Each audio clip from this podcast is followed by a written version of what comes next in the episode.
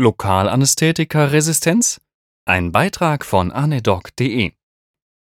Immer mal wieder wird von einer Lokalanästhetika-Resistenz berichtet. Die Beweisführung dafür gestaltet sich aber im klinischen Alltag recht schwierig. Immer ist es möglich, naja, und sicher auch wahrscheinlicher, dass der Anwender bzw. Anästhesist leider die Betäubung nicht erfolgreich anlegen konnte. Also eher ein technisches Ding, den Nerv nicht richtig erwischt mit Stimulator oder Ultraschall oder eben bei rückenmarknahen Verfahren eine Nadeldislokation während der Injektion und ähnlich nervige Dinge. Ich hatte auch schon mal eine völlig normale Spinalenanlage, die aber total verzögert gewirkt hat. Also ich hatte hier einen Effekt B nach 20 Minuten Spritzen. Eine erneute Punktion mit einer anderen Lokalanästhetikumcharge brachte dann das gewünschte Ergebnis. Es lag also nicht an der Punktion oder einer Resistenz, sondern am ehesten tatsächlich am Medikament an sich. In manchen Fällen scheint es aber dennoch eine echte, teilweise oder sogar völlige Resistenz gegenüber Lokalanästhetika zu geben. Die Studienlage dafür ist recht dünn, weil es sich um ein ausgesprochen seltenes Phänomen handelt. Viele Autoren scheinen nicht so recht daran zu glauben, wenn man mal auf PubMed nach Local Anesthetic Resistance sucht. Hm, meistens wird die Resistance in Anführungszeichen gesetzt. Das sagt wohl schon alles. Wie kommt das? Naja, äh, wenn man sich den Wirkmodus der Lokalanästhetika noch einmal vergegenwärtigt, kann man das schon im ersten Moment nachvollziehen.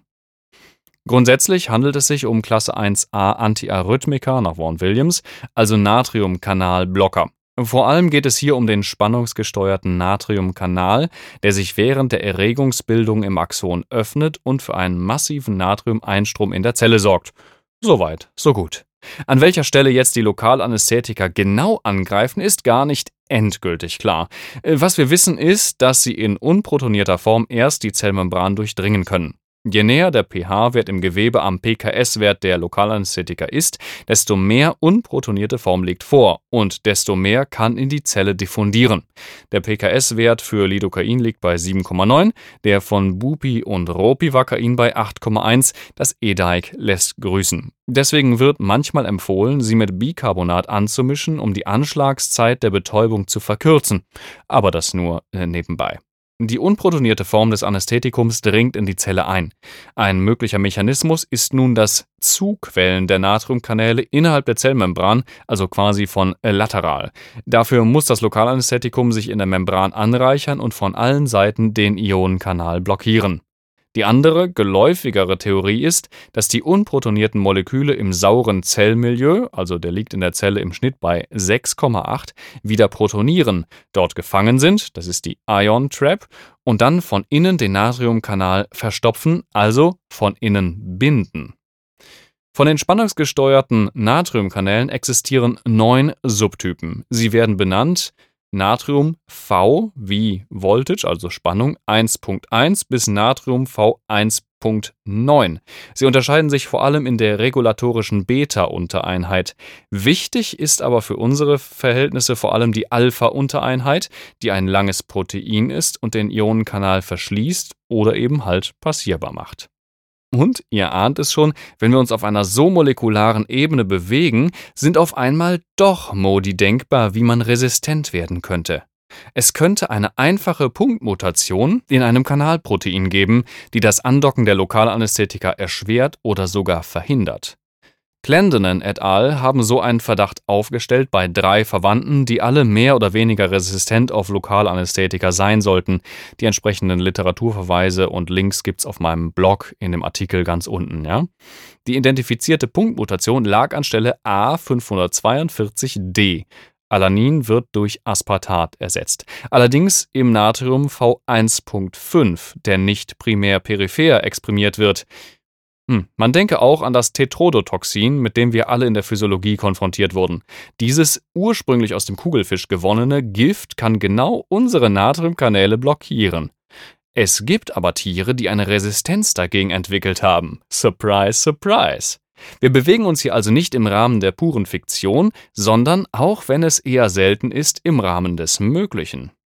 Genetische Variationen der spannungsgesteuerten Natriumkanäle wurden bereits auch beim Menschen mit kongenitalen Schmerzsyndromen in Verbindung gebracht. Natrium hat auch etwas mit Schmerzen zu tun, offensichtlich. Was die Autoren um Clendenen et al. noch zeigen konnten: Lokale Anästhetika interferieren nicht ausschließlich mit Natriumkanälen. Weiterhin interagieren sie mit Calcium- und auch Kaliumkanälen. Es könnte sich also um ein komplexeres Zusammenspiel handeln. Vielleicht hat der Natrium V1.5-Kanal eine regulatorische Aufgabe im Rahmen der Schmerzbildung. Vielleicht beeinflusst dieser Kanal auch die Schmerzmodulation im ZNS.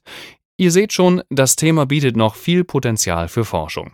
Davon abgesehen wurden in anderen Publikationen Beobachtungen gemacht, dass opiatgewohnte Ratten auch eine gewisse Resistenz gegenüber Lokalanästhetika ausprägten, also dass zentral wirksame Opiate die peripher wirkenden Lokalanästhetika in ihrer Wirkstärke hemmten. Wie dort der Zusammenhang ist, ist nicht abschließend geklärt. Außerdem handelt es sich hier um präklinische tierexperimentelle Studien ex vivo. Das Patientenklientel mit chronischen Schmerzen ist sicherlich sowieso ein schwieriges Patientengut, um ganz eindeutige Kausalitäten nachzuweisen. Anekdotisch scheinen auch Intoxikationen mit Skorpiongift, das ist das Veratridin, eine gewisse Resistenz zu verursachen. Der Grund soll hier in der Bildung von Antikörpern liegen, die auch Lokalanästhetika abfangen. Skorpiongift ist, nebenbei gesagt wie viele Tiergifte, übrigens auch ein Natriumkanalblocker. Da schließt sich der Kreis. Zusammenfassung. Lokalanästhetika-Resistenzen sind äußerst selten echte Resistenzen. Meist wird das Scheitern einer Lokal- oder Regionalanästhesie am Anwender liegen, so leid es mir tut. Es wird in der Literatur aber immer wieder beschrieben, wenn auch wirklich äußerst sporadisch. Rein mechanistisch ist eine Resistenz aber denkbar aufgrund von Mutationen des spannungsgesteuerten Natriumkanals oder Antikörpern, die die Moleküle abfangen, bevor sie ihre Wirkung entfalten können. Eine chronische, hohe Exposition von Opiaten kann eventuell ebenfalls eine Resistenz auslösen.